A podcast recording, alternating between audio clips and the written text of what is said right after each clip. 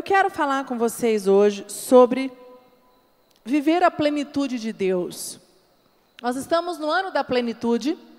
O bispo Rodovalho declarou essa palavra sobre as nossas vidas. E é o ano, o ano da plenitude é o ano aceitável do Senhor. É o período em que a curas de cegos naturais, espirituais acontecem.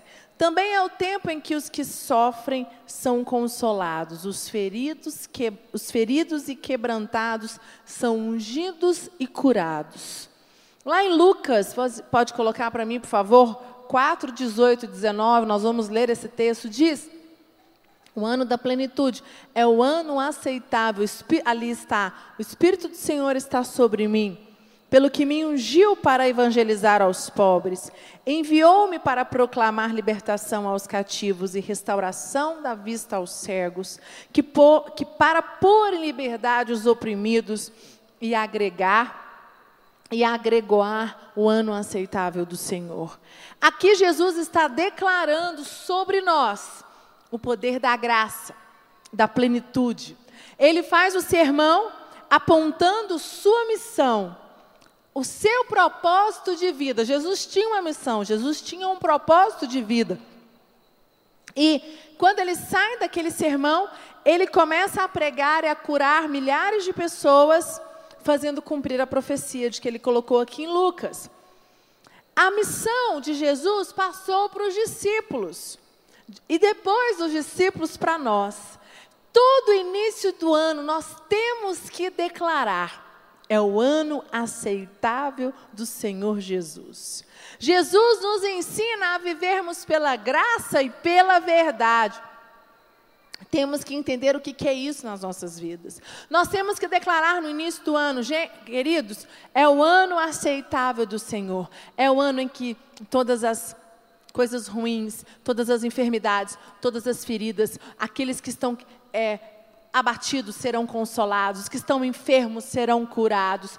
E nós vamos viver pela graça, pela graça e pela verdade.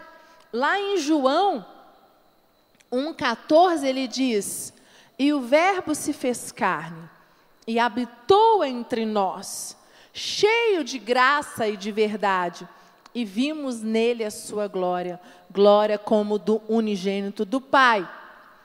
E o que eu quero dizer para você nessa noite é: a base dessa relação da graça de Deus em nossas vidas é a fé. Nós, Jesus deixa claro que nós precisamos, temos que viver debaixo da graça, debaixo da verdade. E viver debaixo da graça de Deus, você precisa ter fé. Para você viver o ano da plenitude na sua vida, você precisa ter fé. Sem fé, nós não alcançamos nada. Eu vou mostrar para vocês isso. Deus nos deu a graça, a graça e a verdade para superabundar nas nossas vidas. Mas para alcançarmos isso, nós temos que ter novas atitudes, nós temos que ter fé. Sabe por quê? Porque se você não tem fé para ter novas atitudes, como é que você vai alcançar os seus sonhos? Estão entendendo? Exemplo. Eu tenho sonhos para 2017. Eu tenho novos, novos objetivos para 2017. A graça de Deus está sobre a minha vida para que eu alcance esses sonhos, alcance esses objetivos. Jesus disse lá em João 1,14. Como que eu vou alcançar isso? Só porque Jesus disse? Não. Eu vou alcançar isso mediante a minha fé, mediante as novas atitudes que eu vou ter como homem e mulher de Deus. Porque, queridos, tudo na vida são novas atitudes. Vocês concordam comigo que vocês têm metas financeiras, vocês têm metas é, no casamento, ou metas como solteiros, na faculdade, no trabalho, nos negócios, no ministério. Todos nós temos sonhos, todos nós temos metas. E o que vai fazer, como você vai alcançar essas novas metas? A graça de Deus está sobre a sua vida para você alcançar essas novas metas, mas você precisa de fé para alcançá-las.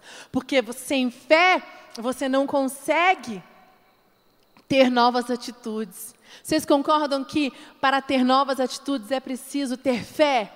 Tudo que é novo nas nossas vidas não mexe conosco, não é difícil. É verdade ou não, igreja? Amém? Ah, Jesus ensina que viver, nos ensina que viver é o maior legado do universo. Viver é o maior legado e não ter bens, a busca de bens ou coisas materiais. É, se o universo nos trouxe até aqui, ele é poderoso para nos sustentar e suprir em todos os sentidos. Isso é, ele deu o nome de fé a essa certeza que somos habitantes de um universo bondoso. Isso é o Bispo Rodovalho, eu tirei do livro dele, que vai ser lançado em maio, quando ele fala.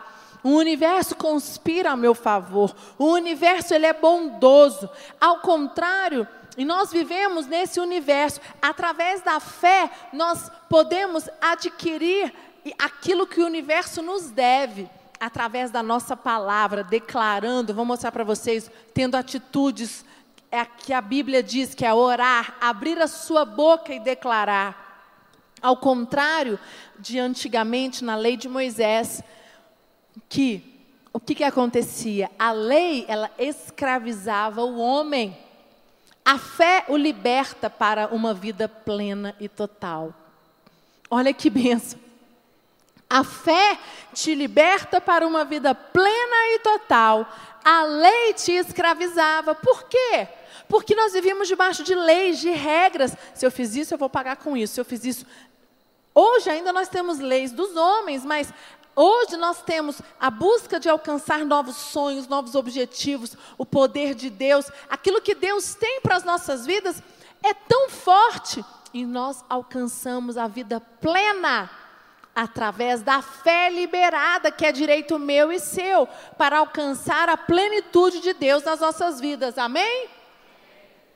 E ele mostra em Mateus 6, 28, 33. Põe para mim, por favor. Mateus 6, 28, 33. Eu gosto muito desse texto, quando ele diz, né? Não temos que preocupar com coisa alguma. Por quê? Por que, que vocês, eu vou sair daqui por que vocês se preocupam com roupas? Vejam como crescem os lírios do campo, eles não trabalham nem tecem. 29. Contudo, eu digo que nem Salomão, em todo o seu esplendor, vestiu-se como deles.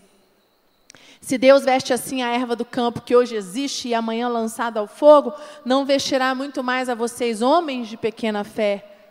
Portanto, não se preocupem dizendo que vamos comer, ou que vamos beber, ou que vamos vestir pois os pagãos é que correm atrás dessas coisas, mas o Pai Celestial sabe o que vocês precisam delas. Busquem, pois, em primeiro lugar o reino de Deus e a sua justiça, e todas as coisas vos serão acrescentadas. É o que eu já disse lá atrás, no início. Busque em primeiro lugar o reino de Deus e sua justiça. Busque a plenitude. Esse texto fala isso. Busque aquilo que é direito seu. Não preocupe qual é o sentimento, qual é o que, que as pessoas hoje elas têm feito. Elas estão preocupadas e ansiosas do que eu vou comer amanhã, o que eu vou vestir amanhã.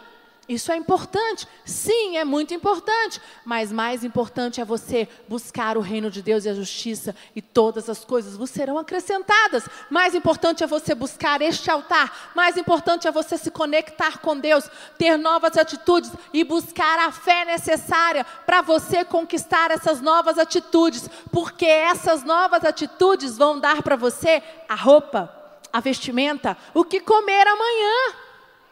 Amém? Uma salva de palmas para Jesus. É, eu li esse texto já milhões de vezes. Sobre esse texto, o que preocupar e para que você está preocupando, isso é muito forte. O bispo Rodovalho declarou o ano da plenitude. É direito seu, é direito meu. Mas, querido, isso depende das minhas novas atitudes. Ali diz: buscai o reino de Deus e a sua justiça, e todas as coisas vos serão acrescentadas. Buscar primeiro suprir o seu interior. Buscar primeiro ter a fé fortalecida, cheio, pleno. Porque quando você é cheio de fé, quando você tem a fé necessária, o que eu vou mostrar aqui no, em Marcos Quando Jesus passa pela figueira, você é capaz de abrir a sua boca, e quando você abre a boca, o tumor, a enfermidade vai embora. O casamento dos seus pais que são desse, que foi embora é restaurado. Os seus filhos que estão nas drogas, eles voltam para a igreja e se prostram no altar. O milagre acontece, as montanhas se removem para aqueles que creem, aqueles que têm a fé, aqueles que estão fortalecidos e cheios da presença de Deus. Amém. Glória a Deus. Pode dar uma salva de palmas para Jesus. Marcos 11, 11, 12, 26. Eu não vou ler, é um texto grande. Mas é quando, é, o, quando Jesus passou pela figueira procurando frutos na mesma. E ele passa por ela e lança uma palavra de maldição sobre a figueira. E aí os discípulos passam pela mesma estrada e percebem que a figueira havia secado. E questionam Jesus. Jesus então traz uma afirmação, né, bombástica. Ele diz: se tivermos fé em Deus, não apenas as árvores nos atenderiam, mas os montes e as montanhas seriam removidas dos lugares pela nossa palavra de ordem. E é isso que o bispo Rodovalho tem explicado quando ele diz que a física quântica, o mundo espiritual, o universo conspira ao nosso favor. Jesus passou e ele declarou aquela palavra para a figueira, a figueira secou. Os discípulos passaram e ele fala depois, naquele texto de Marcos: se você tiver fé, a sua fé, abrir a sua boca, os, os, as, os montes eles se removem, eles podem remover de lugar. As árvores que não dão fruto, elas podem dar fruto pelo poder da sua palavra. O que, que significa isso, gente? Significa que quando eu abrir a minha boca, quer dizer que dependendo da minha palavra, isso por isso que é tão importante, eu tenho dois filhos e eu tenho ensinado os meus filhos a que quando o mais velho, principalmente, às vezes ele é muito negativo, pessimista.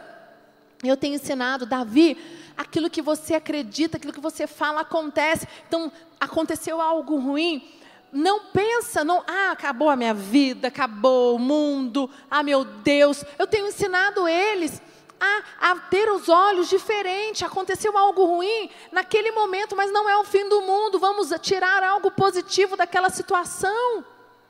O meu pequenininho, já de sete anos, ele é o oposto. Ele só, ele fica chateado, mas em dois minutos ele se resolve, já está alegre, é mesmo, vai dar certo, super positivo. E eu, como mãe, tenho o papel de ensinar os meus filhos, é isso que está escrito aqui. Que aquilo que eu creio, Aquilo que eu declaro depende da minha fé, eu vou conquistar ou não. Por isso que eu perguntei para vocês no início: quais são os seus sonhos para 2017? Quais são os seus alvos? Às vezes você tem alvos que já estão há quatro, cinco anos aí que não acontecem, mas eles não acontecem por quê? Cadê a sua fé? Será que não está faltando fé? Será que não está faltando novas atitudes? Porque, queridos, para você fazer mudanças em você, você precisa de novas atitudes. Vocês concordam comigo?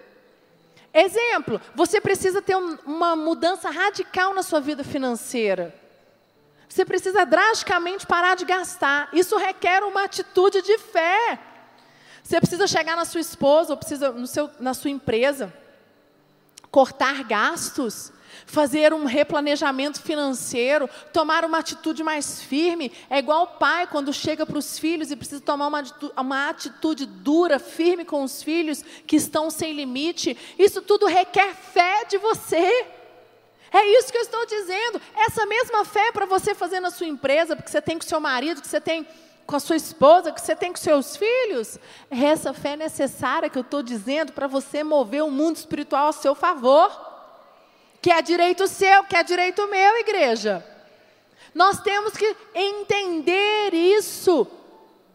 E a minha pergunta para você é: você acredita nisso que eu estou dizendo? Você acredita que a fé ela ela está ao seu favor e de, o tamanho da sua fé é o que é é o tamanho da plenitude que você vai viver?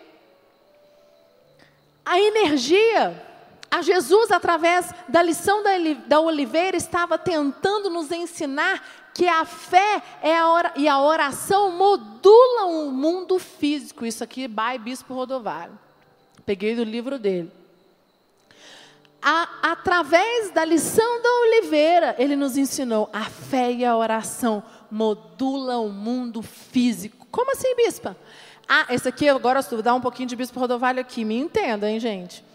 A energia liberada pela fé expressada por palavras, quando você fala. Então, cada vez que você fala, a energia liberada pela palavra que você fala, ela interage com a energia da natureza, com essa energia que está aqui, da natureza de todas as coisas. Quando focamos nossa atenção nelas e que essa interação as transforma. Olha o que, que o bispo Rodovalho diz: o efeito do poder da fé são ondas eletromagnéticas acionadas pelo poder da fé, modulando o mundo físico. Você entendeu isso? Olha que eu já escutei ele falar dez vezes. Quando eu li isso no livro dele, eu falei, meu Deus, isso é fantástico. São ondas eletromagnéticas que, eu não sei de qual, tem que voltar, acionadas pelo poder da fé, modulando o mundo físico. Quer dizer, de acordo com a sua fé, as ondas eletromagnéticas, quando você abre a sua boca, ela modula o mundo físico, modula o mundo que você vive, modula aquilo que você está querendo. Então, quer dizer, o que eu falo e com a minha oração, com o poder do mundo espiritual, eu modulo o mundo físico. Quer, isso quer dizer que depende que você, como você tem aberto a sua boca, como você tem proferido as palavras, cadê a sua fé? Quer dizer, agora mais do que nunca, nós já escutamos tanto isso, e eu fiquei pensando, meu Deus, quando a gente fala palavras torpes, quando a gente fala palavra negativa, olha o tanto que isso é sério. Isso, a, a, essa energia negativa que sai da sua boca, você está jogando e vai atrair o quê? Coisas ruins para você. E às vezes você passa o ano só liberando palavras assim, palavras negativas, só coisas ruins para você. Chega, nós estamos no início do ano, você precisa avaliar isso e dar um basta na sua vida. Você precisa começar o ano, nós estamos em janeiro ainda, temos 11 meses. Fazer que esse ano seja o melhor ano da sua vida, o ano da plenitude. Você vai alcançar todas as áreas, todos os sonhos que você colocou na sua vida. Amém, queridos?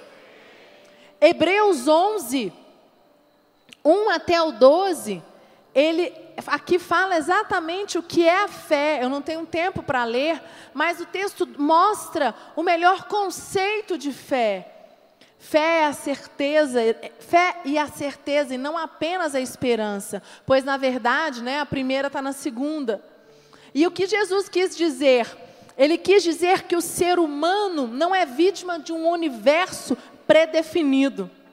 Ao contrário, a certeza do interior do homem é que é, a certeza do interior do homem é que forma e modula o mundo. O que que acontece? O que, que eu estou querendo dizer? Existem muitas pessoas que acreditam que nasceram num universo, num ambiente pré-definido. E que você nasceu num ambiente de desgraça, você num ambiente de, de, uma, de enfermidade, ou você está vivendo um ambiente de dificuldade financeira, ou você nasceu num ambiente de pais separados, de família destruída, e você acredita que isso faz parte da sua vida. Você acredita que esse é o seu destino. E eu quero dizer para você que não é. Eu quero dizer para você que você pode mudar isso, porque aquilo que está no seu interior, se você tomar a frente, se você tiver novas atitudes, se você declarar, tiver a fé necessária, você vai mudar o ambiente que está ao seu redor, você vai construir uma nova história, independente da história que você nasceu, do ambiente em que você nasceu, do ambiente em que você está hoje. Amém, igreja? Uma salva de palmas para Jesus. Nós vivemos hoje num ambiente onde as pessoas elas são vítimas de seus destinos, sem perceber que na verdade elas podem. O mundo hoje que as pessoas são vítimas, né? É muito fácil ser vítima. Ah, mas espera aí, eu não alcancei meu casamento acabou, mas a culpa não foi minha, a culpa foi do meu esposo, da minha esposa. Ah, os meus filhos saíram de casa, eu briguei com meu filho, mas a culpa é dele, a culpa não é minha. Ah, minha empresa faliu, ah, eu tenho um problema financeiro, não, mas a culpa é do meu sócio. Ah, eu estou com uma doença, eu estou com um tumor, ah, mas é Deus não me ama. sempre vítimas, sempre vítima. Sempre alguém é culpado. E eu quero dizer para você, para com isso. Para com isso, porque o ambiente em que você está, ele é ruim, você pode mudá-lo. Você pode ter um ambiente alegre, você pode ter um ambiente maravilhoso, próspero, um ambiente saudável. Se não interessa a família de origem de onde você veio, não interessa, não interessa o que você passou na sua vida, interessa o que você vai fazer hoje para amanhã, cinco anos, dez anos. Interessa é a fé que você está adquirindo para você alcançar grandes coisas, para você sonhar e você alcançar o ano da plenitude na sua vida neste ano. Amém. Glória a Deus. Em Hebreus 11, esse é o capítulo conhecido, né, dos heróis da fé. Mostra inúmeros casos e situações impossíveis, que seriam impossíveis. Pessoas que passaram fome, perseguições, guerra, doenças e morte. Todas elas venceram por meio da fé. Todos eles, depois você vai lá, nós vamos, eu não tenho tempo para ler, você vai ler. Ah, todos eles, todos, passaram, venceram por causa da fé.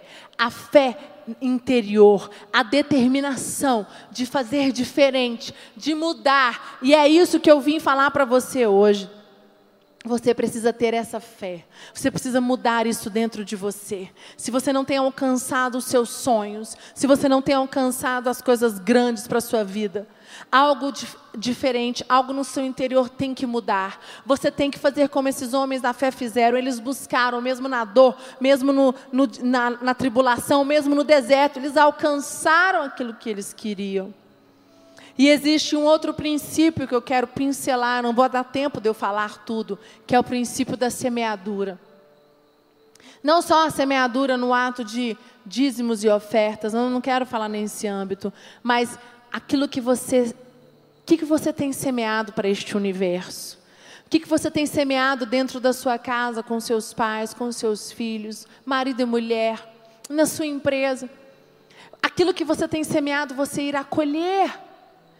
E uma, nós temos um exemplo, é, e aí onde fe, é, começou esse, o, como é que eu vou falar? O princípio do dízimo, né? E não o dízimo aqui nessa questão financeira, mas Abraão, lá em a Gênesis 14, 18, 24, quando Abraão foi buscar Ló, a, Ló foi embora, deixou sua, sua família, né, parentela, foi ficar com sua mulher, seus filhos para Sodoma e Gomorra. E quando Abraão foi buscar, Abraão não precisava ter ido buscar seu sobrinho.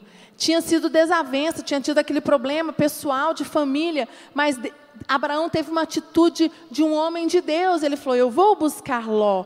Ele semeou o quê? Ele, fez, ele teve uma atitude de um cristão.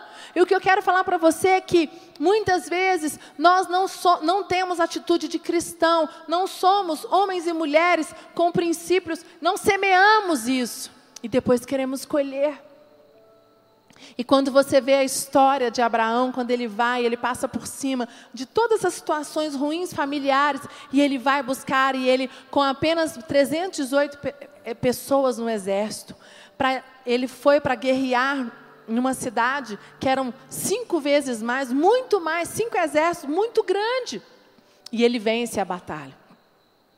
E ele tem certeza de que ele venceu aquela batalha por causa do poder do Espírito Santo, Deus estava com ele. O Deus Todo-Poderoso, o Deus de, de Abraão estava com ele. E ele, na volta, encontra quem? Na volta, ele encontra Melquisedeque, rei de Salém. E Melquisedeque, ele era um rei, ele era sacerdote do Rei Altíssimo. Era um homem incomum no meio daquela civilização idólatra e politeísta. E aqui Abraão recebe a bênção de Melquisedeque. Ele entendeu que sua vitória foi algo sobrenatural e não por táticas ou, algo, né, ou méritos militares. E neste momento, eu não tenho tempo, estou resumindo muito, inicia-se o princípio do dízimo, quando Abraão sente de dizimar a Melquisedeque. Naquele momento, eu estou mostrando um princípio aqui exatamente da semeadura. Quando ele semeou em Melquisedeque, a bênção de Deus veio sobre a vida dele princípio da semeadura. algo grande aconteceu. Queridos, nós sabemos muito dos princípios, sabemos o que temos que fazer, mas muitas vezes não fazemos na prática, não temos as atitudes. Por isso que eu comecei minha palavra dizendo: quais são as atitudes que você tem tido? Às vezes você quer alcançar grandes coisas no ano, você tem orado, clamado por sonhos, por milagres, mas você não tem semeado isso. E isso faz parte. A semeadura e a fé, elas andam juntas. Que adianta você ter a fé necessária, mas você não é aquela pessoa que semeia as atitudes de um cristão. Na hora que você tem que semear o amor, a alegria, semear a atitude de um homem, de uma mulher de Deus com fé para colher no futuro, você não faz. Porque você fala: não, não vou fazer isso, não é justo. Eu não vou fazer isso, não, não faz parte de mim, eu não vou me humilhar. E muitas vezes, queridos, nós como, como cristãos, nós temos que passar por cima dos nossos orgulhos, passar por cima de muitas situações. Porque nós estamos semeando. Eu não sei qual é o sonho que você tem para este ano, quais são os alvos seu para 2017. Mas eu sei que se você quer alcançá-lo, você precisa começar a fazer sementes. É no seu casamento, você precisa semear no seu casamento, semear amor, semear novas atitudes. São com seus filhos, é no seu trabalho, com a sua empresa, é com os seus líderes, seus discípulos. Às vezes você tem clamado por discípulos apaixonados, mas você não é apaixonado. Você tem clamado por é, um, que o seu marido, que a sua esposa, os seus filhos sejam mais atenciosos, que você tenha uma família amorosa, unida, mas você não tem feito nada, você não tem semeado isso dentro da sua casa. Porque a fé, a semeadura sem a fé, ela não adianta nada. Porque você vai ter a fé, mas você não tem as atitudes corretas, as sementes não estão sendo lançadas. Jesus, depois, ele valida este conceito. Mateus 23, 23. Quando ele sentado no ofertório do templo, né? Ele percebeu a forma com que as pessoas traziam as sementes. É quando o bispo Rodovalho fala muito isso. Quando nós colocamos os nossos dízimos, as nossas ofertas, quando nós entramos em desafios, nosso coração, como é que você entra? Como é que você tem feito a sua parte, quando você tem doado a Deus as suas sementes, aquilo não é esmola, não, você faz de, por amor, você faz porque você sabe que aquilo vai ecoar na eternidade para você, vai voltar cem vezes mais, amém, igreja? E a viúva, ela trouxe dois denários, que foi para Jesus foi a maior semeadura. E eu quero dizer para você que essa lei da semeadura não é uma exclusiva nossa do cristianismo, ela é uma lei do universo. Nosso futuro é resultado das sementes que lançamos em nosso mundo presente. Abraão, ele semeou na sua atitude em buscar o seu primo e na atitude em dizimar Melquisedeque. E ele se tornou grande, muito grande. E você? O que você tem semeado? Você quer ser grande? Você quer, né, como eu disse, grande diante da sua família, dos seus filhos, do seu, da sua empresa, para os seus discípulos, mas você tem, o que, que você tem semeado? Quais são as suas atitudes? Porque para colher depende das suas atitudes, queridos. Por isso que eu quero dizer para você nessa noite, é muito importante como você está entrando dentro, no, no, eh, está entrando no, no ano de 2017. Você precisa avaliar. Você precisa sim fazer. Eu faço isso todos os anos. E faço durante o ano. Porque nós precisamos estar em constante avaliação. Para não perder aquilo que é direito nosso. Para não passar as bênçãos. E você precisa fazer uma lista. Quais são as atitudes que eu preciso mudar? A minha fé ela está fraca, então tenho que fortalecer a minha fé. Mas quais são as semeaduras que eu não tenho feito? Quais são as atitudes que eu preciso ser diferente? Porque eu quero semear aqui coisas boas no meu casamento, com os meus filhos. Não sei quais são os seus sonhos, não sei quais são os seus alvos, não sei aonde você quer chegar. Qual é o seu sonho daqui 5, 10, 15, 20 anos? mas eu sei que aquilo que você está fazendo hoje vai ecoar. Amém? É igual. Uma salva de palmas para Jesus, pode dar.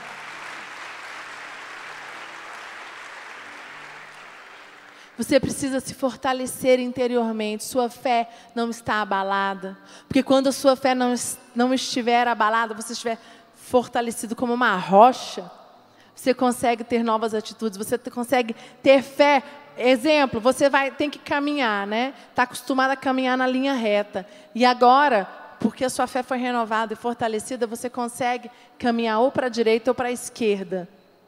Com fé, fazer caminhos novos. Você sabe que vai chegar no mesmo lugar, no mesmo objetivo, mas novas atitudes, novos caminhos ser, vai ter que tomar. E sem fé você não faz. Você não tem coragem. Age. Age. Age.